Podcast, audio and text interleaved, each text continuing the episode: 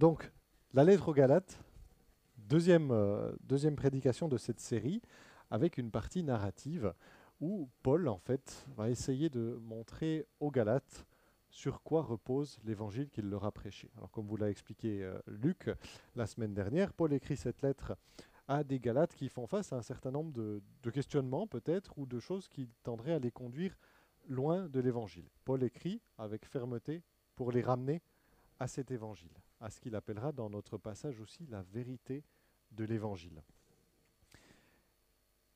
Et la, manière dont il euh, vient éprouver ses convictions, leur montrer que ce qu'il leur a présenté est fondé, à ce stade de la lettre, c'est en racontant le parcours qui l'a conduit, lui, à prêcher cet évangile euh, en Galatie. Nous allons donc euh, parcourir ce texte, euh, je- donc Galates 1, verset 11 jusqu'à 2, 14. C'est un long texte, on va le lire par morceaux. Mais avant ça, j'aimerais vous donner quelques éléments de contexte sur ce passage. Donc Paul guerrier du- d'un message révolutionnaire. Paul va être en lutte dans ce passage et dans la suite. Je vous montre cette carte du premier voyage de Paul. Euh, Luc vous l'a dit la semaine dernière. La Galatie, ça se trouve en Asie mineure, la Turquie actuelle. Et j'ai mis une carte du premier voyage missionnaire que Paul a fait parce que, alors la question est discutée, mais c'est un des endroits les plus vraisemblables pour la fondation des églises de Galatie. Euh, et donc, il y a un dé- un débat Galatie du Nord, du Sud, Luc l'a aussi dit la semaine dernière. Est-ce que euh, les Galates en question se trouvaient en plein milieu, donc là où c'est marqué Galatie, euh, ou est-ce qu'ils se trouvaient un peu plus au sud, dans la Galatie du Sud, ce qui permet de supposer que Paul y est venu avant, pendant son premier voyage missionnaire. C'est l'hypothèse que je suivrai, mais encore une fois, c'est débattu. Voilà donc dans quel contexte on se trouve. Paul, basé à Antioche, va faire un voyage. Alors euh, les petits serpentins, euh, je, je pense que c'est plus pour la carte, euh, ça décrit pas forcément des routes, hein, mais voilà, il y a l'aller et puis le retour qui passe par d'autres villes. Et puis, contexte géographique donc, et puis contexte temporel aussi. Où est-ce qu'on se situe? J'ai aligné ici quelques éléments des débuts de la vie de l'apôtre Paul pour que l'on sache où on se trouve. Mort résurrection de Jésus, 29-30. Alors certains vont jusqu'en 33, mais ça, ça se discute. Comme vous voyez, la plupart des dates sont approximatives. On n'a pas des sources très précises sur ces sujets-là. On se contente d'évaluer en fonction de ce qu'on voit dans les textes bibliques. Et puis, en fonction de quelques endroits où on se dit, ah oui, ça, on voit que le texte biblique est en lien avec tel autre événement qu'on est capable de dater, donc ça permet de donner des cadres. Mais donc, on a la mort et la résurrection de Jésus, la conversion de Paul, vraisemblablement assez vite après, puis tout un temps de première mission de Paul en Arabie et à Damas, il le mentionne dans Galate, mais par exemple, dans les actes, on n'en a pratiquement pas trace, ou très très peu de choses. Première visite de Paul à Jérusalem, puis un ministère de Paul à Tars, puis Antioche pendant vraisemblablement une dizaine d'années. Euh, là encore, quelque chose qui est très succinctement relaté dans le livre des Actes. Vous avez peut-être, alors si vous avez grandi dans une église, vous avez entendu peut-être à l'école du dimanche les trois voyages de Paul, c'est ce qu'on raconte souvent à son sujet, euh, et parce que c'est ce qu'on trouve dans le livre des Actes, sur lequel on a un certain nombre de détails. Mais Paul a fait un certain nombre de choses avant ça, qui ne nous sont pas rapportées par les Actes. Puis une deuxième visite de Paul à Jérusalem, un premier voyage missionnaire de Paul et Barnabas en Galatie du Sud, donc la région que je vous ai montrée tout à l'heure, un incident à Antioche, ça on va le voir dans le texte plus tard, et puis, à mes yeux, aux yeux d'un certain nombre de spécialistes, mais pas tous, c'est à ce moment-là que se situerait la composition de la lettre aux Galates. Paul euh, a fondé ses églises, mais il apprend qu'il y a des problèmes, il va écrire, répondre à ces problèmes, avec la lettre aux Galates. Et ce n'est qu'après qu'il y aurait une troisième visite de Paul à Jérusalem, euh, et ce qu'on a appelé le concile ou le synode de Jérusalem, qui se trouve en acte 15. Et qui, en fait, ce concile résout le problème de la lettre aux Galates, fondamentalement, avec la question de comment les païens, les non-juifs, sont intégrés dans le peuple de Dieu. Voilà donc pour le contexte dans lequel nous nous trouvons et l'histoire un peu que Paul veut raconter. Mais on va donc maintenant la lire. Vous avez vu, j'ai mis plusieurs passages, ça revient après, mais qui sont en parallèle en fait entre le livre de- des Actes et les Galates. Quand on essaie de comprendre l'histoire de Paul, on regarde un petit peu les deux, euh, l'un au regard de l'autre. Commençons donc par, enfin, on va, on va aborder ça en cinq points conviction, rencontre, soutien mutuel confrontation. Et qu'en retenir finalement, donc dans tous ces différents passages. Conviction tout d'abord, l'évangile n'est pas d'origine humaine. On dit donc versets 11 et 12. Je vous le déclare, frères et sœurs, l'évangile que j'ai annoncé ne vient pas de l'homme. En effet, je ne l'ai moi-même ni reçu ni appris d'un homme, mais par une révélation de Jésus-Christ.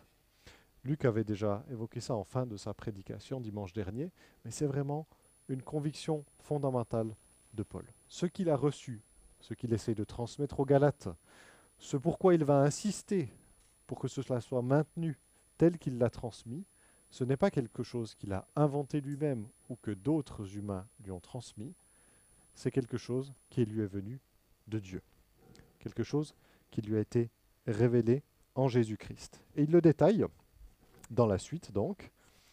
Vous avez d'ailleurs entendu parler de mon comportement autrefois dans le judaïsme. Je persécutais à outrance l'Église de Dieu, je cherchais à la détruire. Et j'étais plus avancé dans le judaïsme que beaucoup de ceux de mon âge parmi mon peuple, car j'étais animé d'un zèle excessif pour les traditions de mes ancêtres. Mais Dieu m'avait mis à part dès le ventre de ma mère et m'a appelé par sa grâce. Lorsqu'il a trouvé bon de révéler son Fils en moi, afin que je l'annonce parmi les non-juifs. Je n'ai consulté personne. Je ne suis même pas monté à Jérusalem vers ceux qui étaient apôtres avant moi, mais je suis aussitôt parti pour l'Arabie, puis je suis retourné à Damas. Est-ce que vous reconnaissez de quoi Paul parle ici? Un épisode très célèbre, fondant sa conversion. Sa conversion. Il explique donc ce cheminement qu'il a fait. D'abord, euh, jeune juif, enfin jeune relativement, hein, on ne sait pas jusqu'à quel âge ça dure exactement, hein, mais quelqu'un de très très zélé dans son judaïsme. Il persécutait, et il, utilise des, superlatifs dans, le texte, il persécutait à outrance, il était animé d'un zèle excessif pour les traditions de ses ancêtres. Paul porte un regard euh, un peu critique sur ce, enfin même assez fortement critique, sur cette jeunesse dans le judaïsme, sur les excès de cette époque qui l'ont conduit jusqu'à persécuter l'Église. Il était extrêmement zélé. Mais Dieu, mais Dieu l'avait mis à part dès le ventre de sa mère, dit-il, et appelé par sa grâce, et il lui a trouvé bon, il a trouvé bon de révéler son Fils en lui. C'est l'épisode du chemin de Damas, cette fameuse conversion de Paul, qui va revêtir en fait une telle importance dans le cheminement de l'apôtre que dans le livre des Actes, elle est racontée pas moins de trois fois. Trois fois, on trouve un récit de cette conversion, lorsqu'elle se produit d'abord, puis deux fois, Paul la raconte dans des occasions où il est amené à présenter l'Évangile. Cette conversion de Paul, ce virage à 180 degrés qu'il fait, est fondamental pour sa compréhension de ce qu'est l'Évangile. C'est un bouleversement total pour sa vie. Imaginez-vous un peu. Paul va sur le chemin de Damas, il est en route pour aller persécuter des chrétiens. Il a appris qu'à Damas, euh, l'évangile se propage également, il veut y mettre fin. Il a des lettres de créance de ses maîtres juifs, euh, que ses maîtres juifs lui ont données. Et puis, tout d'un coup, sur ce chemin, Jésus lui apparaît. Saul, Saul, pourquoi me persécutes-tu? Ce Jésus dont il veut détruire l'influence s'adresse à lui, se manifeste en fait comme étant réellement ce que présente ces chrétiens Le Christ ressuscité. Je ne sais pas quels sont les divers engagements fondamentaux euh, qui font votre vie aujourd'hui, mais imaginez que tout à coup, en plein cœur de ces engagements, engagements professionnels, engagements familiaux, je ne sais quoi, se produise une révélation divine dont vous ne puissiez pas discuter la provenance divine, qui montre que ce que vous faites est parfaitement dénué de sens ce que vous faites est une absurdité. Imaginez le choc qui se produit. Imaginez le temps qu'il va vous falloir aussi pour digérer cela.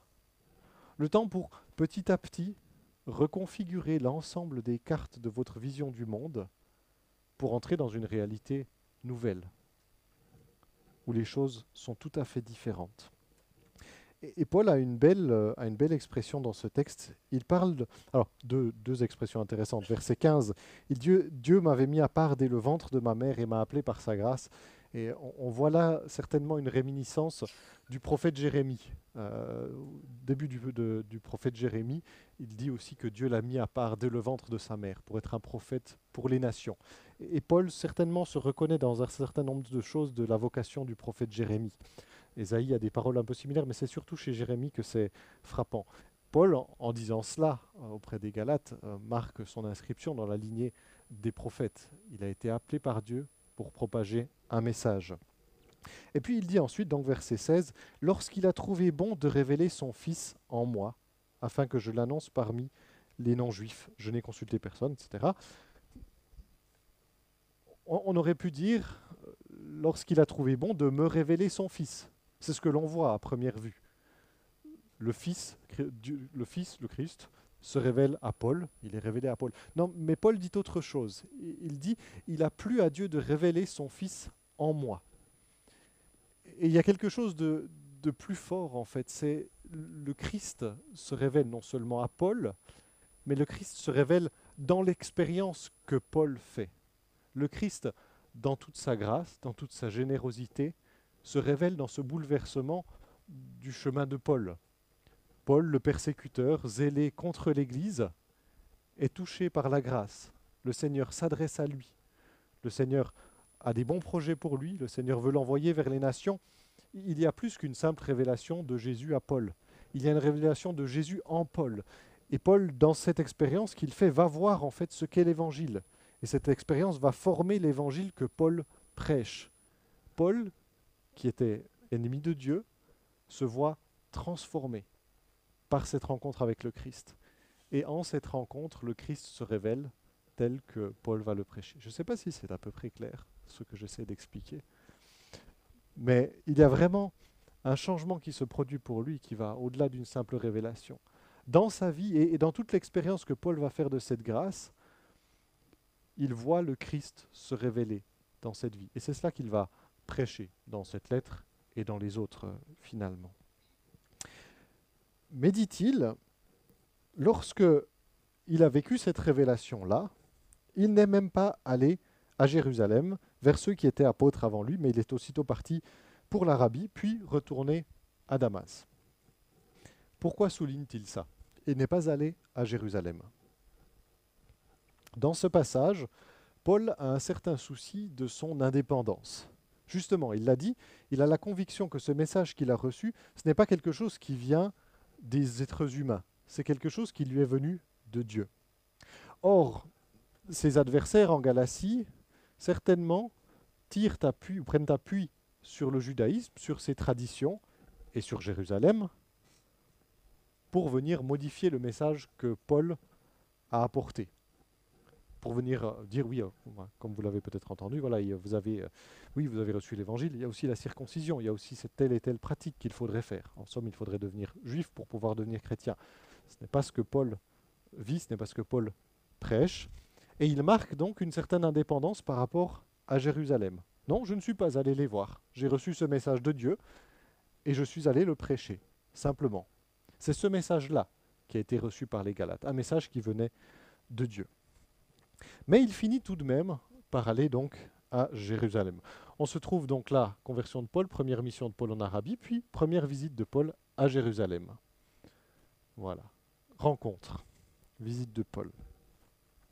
Trois ans plus tard, je suis monté à Jérusalem pour faire la connaissance de Pierre, et je suis resté quinze jours chez lui. Mais je n'ai vu aucun autre apôtre, si ce n'est Jacques, le frère du Seigneur. En vous écrivant cela, je l'affirme devant Dieu, je ne mens pas. Je suis allé ensuite dans les régions de la Syrie et de la Cilicie. Or, mon visage était inconnu des églises de Judée qui sont en Christ. Elles avaient seulement entendu dire Celui qui nous persécutait auparavant annonce maintenant la foi qu'il s'efforçait alors de détruire. Et elles rendaient gloire à Dieu à cause de moi. Paul finit donc par se rendre à Jérusalem. Alors c'est un peu troublant parce que lorsque vous lisez le récit de la conversion de Paul dans le livre des Actes, il est dit qu'il se rend ensuite à Damas, puis a cette histoire un peu rocambolesque où on veut, le, on prendre à Damas et puis il sort par-dessus la muraille et on, le fait descendre dans un panier. Luc met un point à sa phrase, puis il commence lorsque Paul se rend à Jérusalem. On se dit qu'en sortant de Damas, il est parti à Jérusalem. Ici, si on lit le texte, on se dit en fait, il y a trois ans, se déroule entre les deux, puis un certain nombre de voyages, ce qui est tout à fait, tout à fait envisageable. Luc raconte ce qui est intéressant pour son projet littéraire, de même que Paul à ce moment-là. Paul, donc, euh, on le lit là dans le livre des Actes, vient à Jérusalem, mais son accueil n'est pas forcément évident. La dernière fois qu'on l'a vu à Jérusalem, il persécutait les chrétiens. C'est Barnabas, fidèle compagnon de Paul par la suite, qui va prendre les devants et amener Paul devant les apôtres pour dire, voilà, effectivement, il, s'est passé quelque chose dans, dans sa vie. Mais Paul, encore une fois, s'il raconte ici ce premier passage à Jérusalem, souligne son indépendance. Il prend une certaine distance. Je n'ai vu aucun autre aucun, enfin il a, il a vécu chez Pierre 15 jours, puis après je n'ai vu aucun autre apôtre, si ce n'est Jacques, le frère du Seigneur. Et il souligne en vous écrivant cela, je ne, je ne vous mens pas. Son évangile, ce qu'il a prêché, est indépendant de Jérusalem, en somme. Il est venu de Dieu directement. Et puis, donc, ensuite, il raconte qu'il a euh, visité les régions de Syrie, de Cilicie. C'est, la région de la Syrie, c'est Antioche, dont on entend parler à certains endroits aussi du livre des Actes. La Cilicie, c'est Tars, sa ville natale. Et je me souviens qu'un de nos professeurs à la faculté euh, soulignait ces passages-là euh, en disant que lorsqu'on entre dans la vie chrétienne, on, a peut-être l'idée, on veut faire plein de choses, on veut, changer le monde peut-être parfois. Il dit, mais Paul, euh, après sa conversion, l'une des premières choses qu'il va faire, c'est qu'il va passer dix ans dans sa ville natale. Enfin, à peu de choses près, on ne sait pas quel temps il a passé à sa ville natale, à Antioche, mais il va passer dix ans pendant lesquels, en fait, on n'entend pas parler de lui dans le livre des actes. On ne sait pas ce qu'il a fait. Et c'est certainement justement ce temps pour Paul, alors probablement de s'engager dans, le ministère, il n'est probablement pas resté inactif. C'est une des périodes où il aurait pu visiter la Galatie, mais on n'en sait rien d'ailleurs. Mais Paul, avant d'en arriver à être le prédicateur de l'évangile mature, qui nous présente cet évangile dans les Galates, dans Romains, dans, tous ces textes, il y a tout un temps de digestion de ce qu'il a vécu, et qui, comme je le disais, va être fondateur pour son évangile. On ne nous raconte pas toujours ce qui se passe dans ces longues périodes, 14 ans plus tard, on nous dira dans un instant. La vie dans la vie, les choses prennent du temps parfois.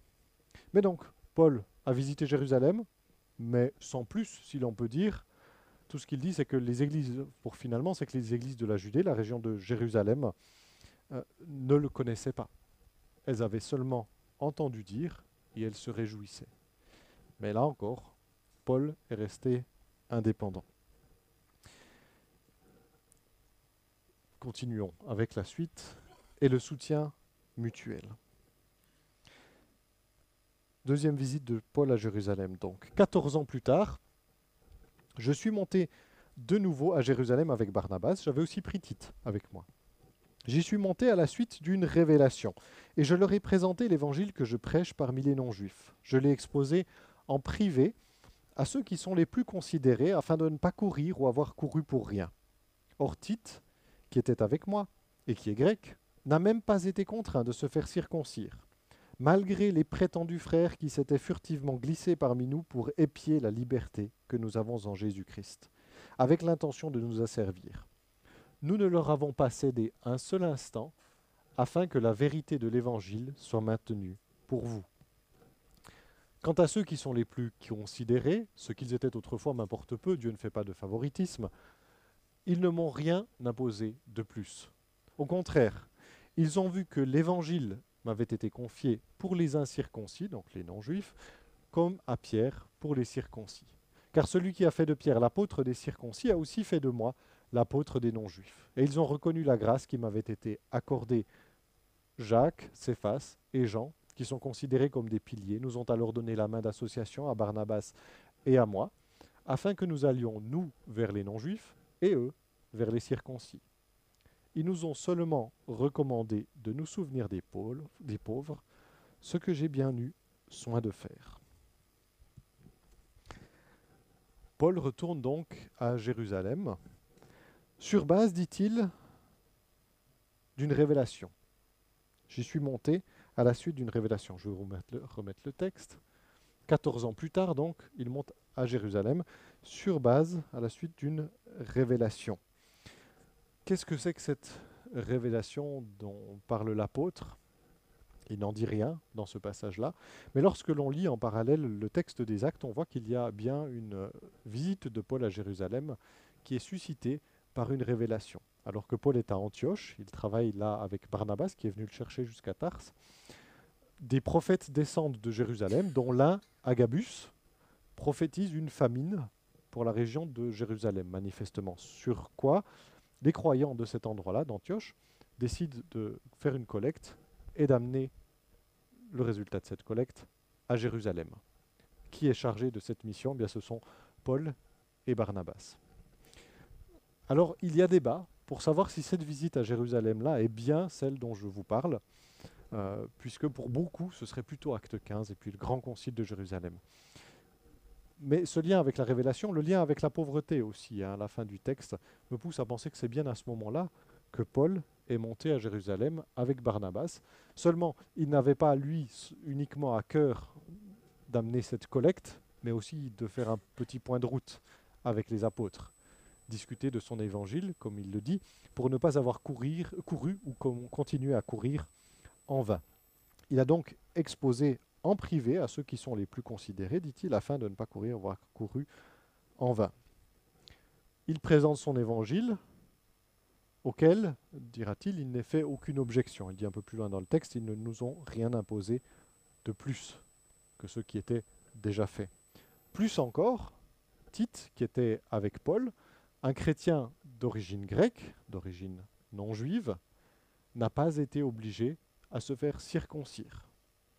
Il l'avait amené là, parmi les Juifs, mais semble-t-il, il y a eu débat, puisque certains faux frères, euh, dit Paul, qui s'étaient furtivement glissés parmi nous pour épier la liberté que nous avons en Jésus-Christ. C'est une formule un peu curieuse de, l'apôtre, mais il voulait, c'est se glisse parmi les, chrétiens. Euh, ils épient cette liberté, probablement pour la critiquer, euh, pour dire à leurs frères juifs que ces gens-là vivent dans la débauche par rapport aux coutumes du judaïsme. Ces prétendus frères-là, malgré leur influence, Tite n'a pas été obligé à se faire circoncire.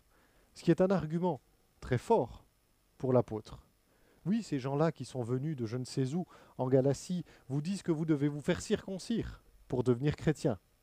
Or, j'ai amené l'un des vôtres, finalement, un chrétien non juif, jusqu'à Jérusalem, au milieu des apôtres, au milieu des juifs. Personne parmi les responsables n'a considéré qu'il fallait qu'il soit circoncis. C'est un argument qui certainement a du poids pour l'apôtre.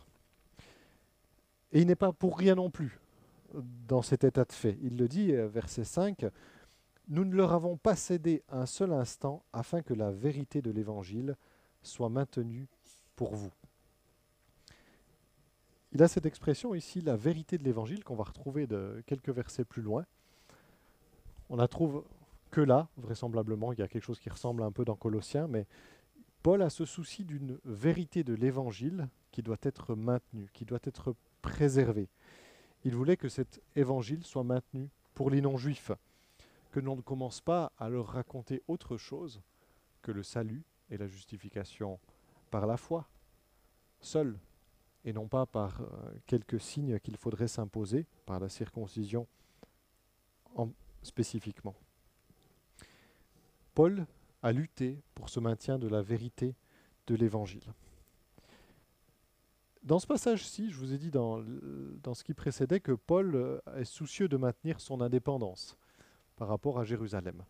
Mais on arrive ici dans un passage où il vit une forme de, dialectique, euh, puisque tout à la fois il prend une certaine distance par rapport à ses responsables, et voyez la manière dont il en parle parle des responsables, il parle de ceux qui sont, qui sont les plus considérés. Il prend une forme de distance, ce ne sont pas les plus considérés, enfin ce ne sont pas les apôtres, ce ne sont pas les, principaux, etc. Ce sont ceux qui sont les plus considérés. Euh, et il va dire un peu plus fort même dans la suite, euh, verset 6, quant à ceux qui sont les plus considérés, ce qu'ils étaient à ce moment-là m'importe peu, Dieu ne fait pas de favoritisme. Donc certes, ce sont les principaux pour l'Église, mais bon, relativisons. Et puis, euh, plus loin encore, hein, il parle de ceux euh, qui sont considérés, donc verset 9, euh, vous n'avez pas là, mais voilà, verset 9, Jacques, Céphas et Jean, qui sont considérés comme des piliers. Paul s'est bien adressé à ses autorités.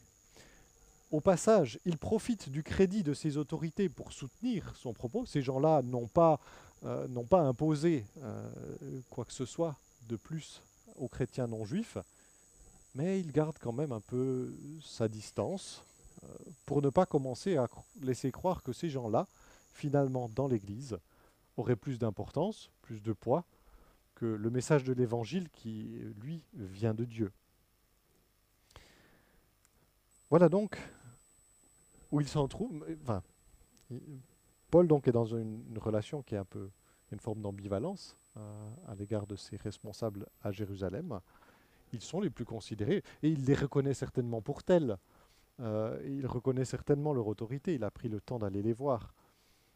Mais il ne voudrait pas que les Galates en fassent trop non plus. Surtout avec ce que l'on va lire dans un instant. Je souligne juste ce dernier élément, euh, verset 10. Hop là. J'ai appuyé sur le mauvais bouton, pardon. C'est bon.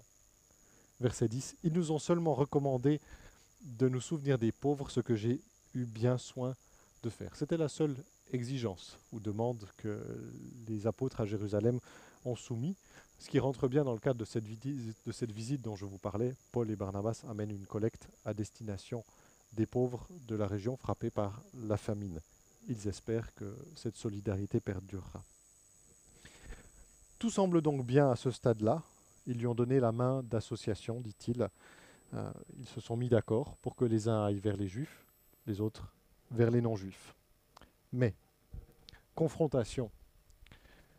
Lorsque Pierre est venu à Antioche, donc l'endroit où Paul et Barnabas travaillaient essentiellement, lorsque Pierre est, venu à Antioche, je me suis ouvertement opposé à lui parce qu'il était condamnable. En effet, avant la venue de quelques personnes de l'entourage de Jacques, il mangeait avec les non-juifs, mais après leur arrivée, il s'est esquivé et s'est tenu à l'écart par crainte des circoncis. Les autres juifs ont pratiqué avec lui ce double jeu, de telle sorte que même Barnabas a été entraîné dans leur hypocrisie.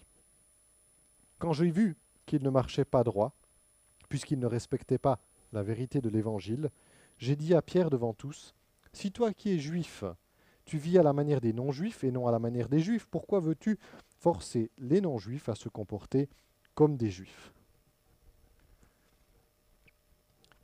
Paul se trouve donc à Antioche, et puis vient Pierre. Pierre qui est celui qui a vécu a déjà un certain nombre d'expériences par rapport aux non-juifs. Vous vous souvenez peut-être de cette vision de, Paul face à, de Pierre face à Corneille, euh, la vision qui précède des animaux impurs qui descendent du ciel, Dieu dit tue et mange, et puis ne considère pas comme impur ce que Dieu a déclaré pur. Pierre vit là déjà une révolution dans sa manière de comprendre les choses, une ouverture par rapport au fait que tout le monde peut entrer dans le peuple de Dieu, ce ne sont pas seulement les Juifs. Pierre se rend donc à Antioche, peut-être faire le point, à soutenir le travail, je ne sais pas. Et avant la venue de quelques personnes de l'entourage de Jacques, un autre apôtre de Jérusalem, Jacques, frère de Jésus, probablement, nous disait, dont parlait Paul, Pierre mangeait avec les non-juifs. Chose qui était inconcevable pour un juif. Manger avec les non-juifs, on ne partageait pas les mêmes coutumes alimentaires, les non-juifs mangeaient des choses que les juifs considéraient comme impures. C'était vraiment quelque chose de tabou de manger avec des non-juifs. Mais Pierre a compris sa leçon et il mange avec les non-juifs. Seulement voilà que des gens de l'entourage de Jacques, bien de Jérusalem, bien ancrés dans leurs coutumes juives, arrivent. Et peut-être que pour eux, il y a quand même un pas qu'ils n'ont pas encore fait. Manger avec les non-juifs, justement. Et Pierre se joint à eux. Alors pourquoi? Est-ce que c'est pour, essayer de les convaincre? Est-ce que c'est pour essayer de, ne pas les choquer? On ne sait pas trop. En tout cas, Pierre, Paul pardon, considère qu'il y a là quelque chose de tout à fait inacceptable. Il s'est esquivé, dit-il, et s'est tenu à l'écart par crainte des circoncis. semble, aux yeux de Paul, Pierre voulait plaire à ces circoncis, ces juifs. Les autres juifs ont pratiqué avec lui ce double jeu de telle sorte que même Barnabas a été entraîné dans cette hypocrisie. On a là ce qui pourrait être le prémisse d'une scission dans l'Église. À, Antioche, on vit ensemble, juifs et non-juifs. Mais arrivent ces juifs de Jérusalem qui tirent les juifs vers eux, vers une vie séparée du peuple de Dieu. Et cela, pour Paul, c'est parfaitement inadmissible. C'est parfaitement inadmissible que l'on continue à maintenir ces distinctions au sein du peuple de Dieu. Et il y voit là un enjeu de la vérité de l'Évangile. À nouveau, cette expression. Et, je trouve que c'est intéressant parce que nous, quand on pense à la vérité de l'Évangile, on pense plutôt à, des, à, une série de corpus d'affirmations, etc., une vérité très propositionnelle, si l'on veut, un, un ensemble de dogmes, et certainement, ça a à voir avec cela. C'est sur un certain nombre de vérités que se fonde euh, l'Évangile tel que Paul le pratique. Mais là où il a ce souci de que la vérité de l'Évangile soit maintenue, c'est d'abord dans des questions très pratiques, très concrètes. Ce que l'on croit ne va pas sans ce que l'on fait. Les deux choses doivent être en continuité. Et si l'on croit que Dieu a créé un peuple nouveau, nous ne pouvons pas maintenir les distinctions anciennes entre juifs, non-juifs, païens, grecs, etc. il, cite toute une série, euh, hommes, femmes, etc., en, en Galates 3, il va y revenir. Ce n'est pas possible de maintenir ces distinctions telles qu'elles existent dans la société ou dans nos traditions. Et donc, Paul va publiquement interpeller Pierre, manifestement. Si toi qui es juif, tu vis à la manière des non-juifs et non à la manière des juifs, pourquoi veux-tu forcer les non-juifs à se comporter comme des juifs? On se retourne un peu la tête hein, en lisant cette phrase, pas évidente, mais voilà, toi qui as vécu comme les non-juifs alors que les juifs n'étaient pas là, pourquoi est-ce que tu veux tout d'un coup retourner au judaïsme de telle sorte que les non-juifs, pour, pour trouver leur place dans le peuple de Dieu, devraient de nouveau venir aux coutumes juives? Non, ça n'est pas possible. Alors Paul va euh, détailler sa réponse dans la suite.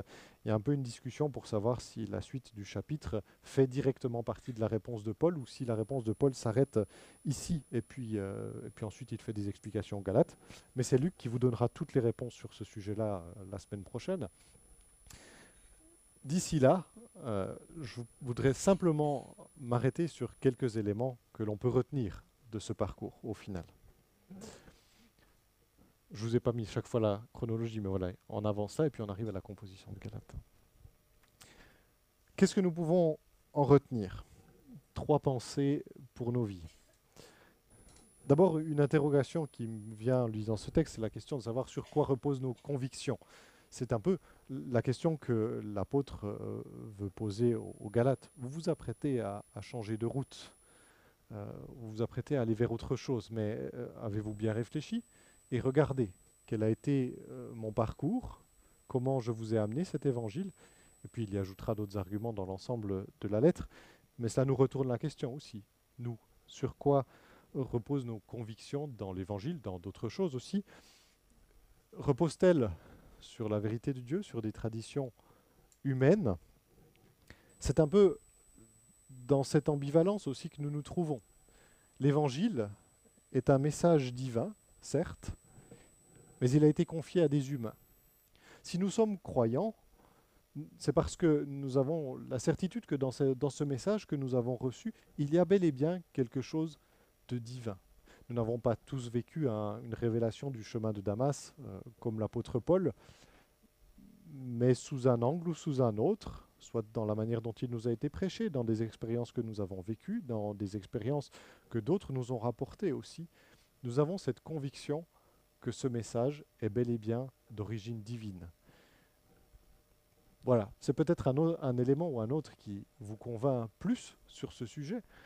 Je sais que la résurrection du Christ, cette vérité de la résurrection, ou encore le caractère absolument humiliant de l'Évangile pour l'humanité, sont pour moi des témoignages de son origine divine. Mais il y en a bien d'autres. Ceci dit, Malgré ses origines divines, Dieu a choisi que ce message nous parvienne par le, biais pardon, euh, d'êtres humains. Cet évangile, pour arriver jusqu'à l'apôtre Paul, pour arriver jusqu'aux Galates, pour arriver jusqu'à nous aujourd'hui, eh bien, il a une histoire.